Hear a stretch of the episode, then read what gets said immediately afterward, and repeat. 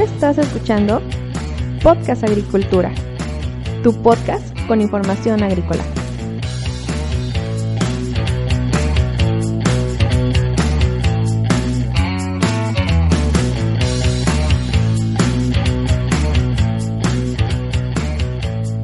Hola nuevamente a todos, sean ustedes bienvenidos a un episodio más de este podcast.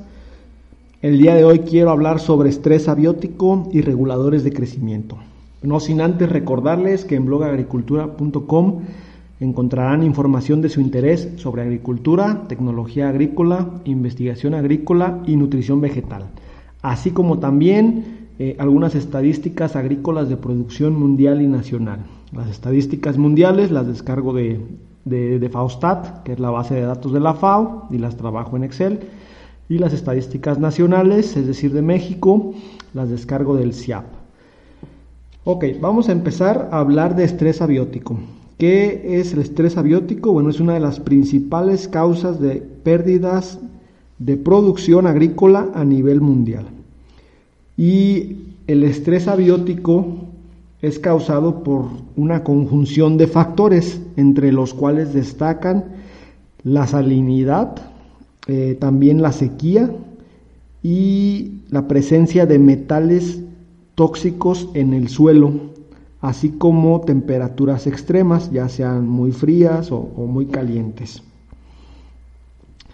¿Cuál podría ser una solución para incrementar la tolerancia de las plantas al estrés abiótico? Bueno, sobre este tema se ha investigado eh, algo porque es uno de los factores que más eh, pérdidas causan a la agricultura mundial y actualmente se tienen métodos tradicionales de mejoramiento genético, es decir, realizar cruzas tradicionales entre diversas plantas o eh, variedades de plantas, perdón, para obtener eh, variedades mucho más resistentes.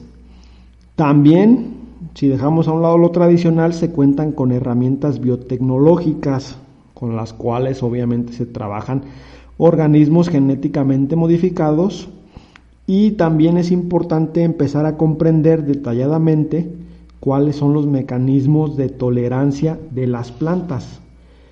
Porque es importante que conozcamos cómo podemos inducirlos, eh, inducirles, perdón, que aumenten su tolerancia ante situaciones de estrés.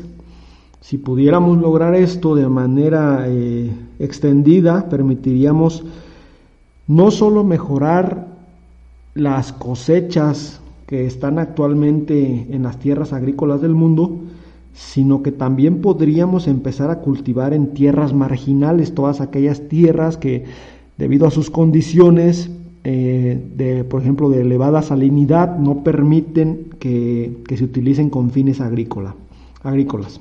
¿Ok? Bueno, para hablar de los reguladores de crecimiento, que también conocemos como hormonas vegetales, hay que empezar a, comentar que existen muchas hormonas vegetales. actualmente se conoce a, se, ha estudiado solamente algunas de ellas, otras todavía no se sabe muy bien eh, al respecto. Pero, ¿qué son las hormonas vegetales? Son un grupo de moléculas pequeñas de naturaleza química. Eh, su naturaleza es diversa y controlan diversos procesos en las plantas.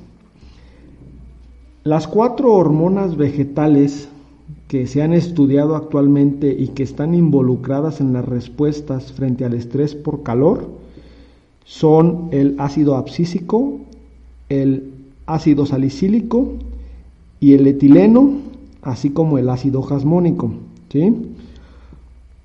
Otros reguladores de crecimiento vegetal que actualmente ya se, han empezado a estudiar son las poliaminas, las citoquininas, los brasinoesteroides entre otros. ¿Ok?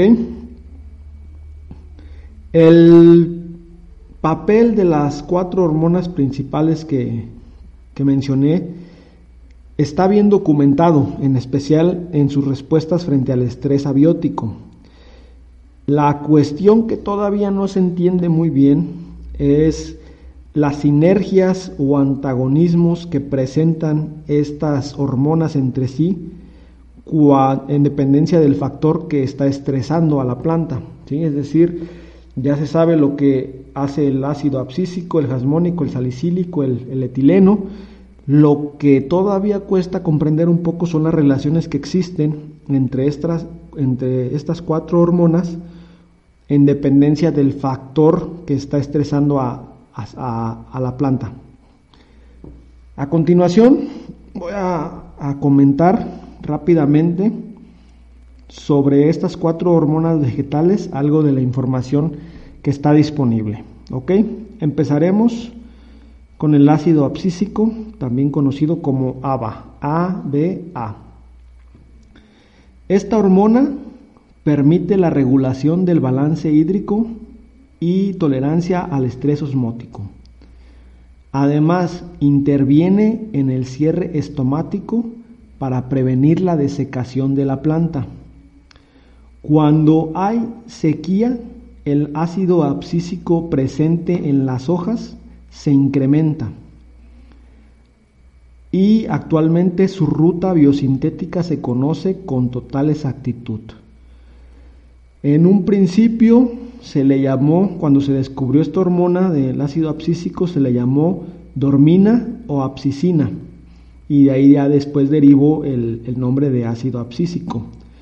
Esta hormona fue descubierta en frutos jóvenes de algodón eh, allá por la década de 1960 y se cree que es la principal molécula involucrada frente al estrés por sequía y salinidad. Ahora eh, pasaré al ácido jasmónico, AJ, que no influye en el cierre estomático. Y plantas tolerantes poseen mayor cantidad de ácido jasmónico. También interviene en las señales de los mecanismos de defensa de las plantas y fue aislado por primera vez a partir del Jasminum grandiflorum, de ahí deriva su nombre. Sobre el ácido salicílico AS, podemos decir que su papel frente al estrés abiótico se atribuye a la protección de la estructura celular y que tiene capacidad para inducir resistencia sistemática adquirida. Además, se cree que altera la síntesis de ácido jasmónico, de etileno y de auxinas. Es decir, aquí surge ya una relación eh, de antagonismo con, con algunas otras hormonas. Además, el ácido salicílico controla la conductividad estomática y controla la toma de iones por las raíces de las plantas. Y por último, induce la floración en determinadas plantas. Y para terminar, hablaremos un poco sobre el etileno, que podría no jugar un papel tan importante eh, según lo que, lo que indican los, los estudios científicos. Sin embargo, se ha visto que su síntesis se incrementa por heridas en la planta, alta salinidad, eh, temporadas de sequía, eh, temporadas también de frío extremo eh, y por encharcamiento o, anegación. Y el etileno es un gas, simple que pertenece a los hidrocarburos.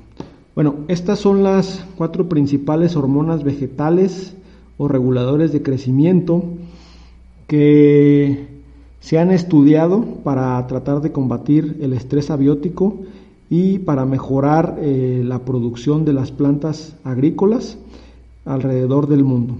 ¿Ok? Muchísimas gracias por, por escucharme.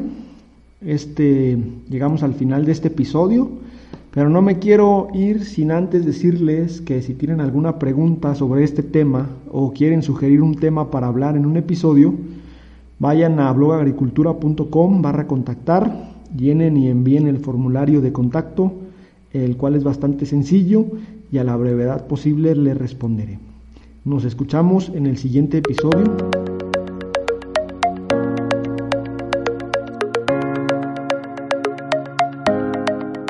Hemos llegado al final de este episodio. Muchas gracias por escuchar Podcast Agricultura.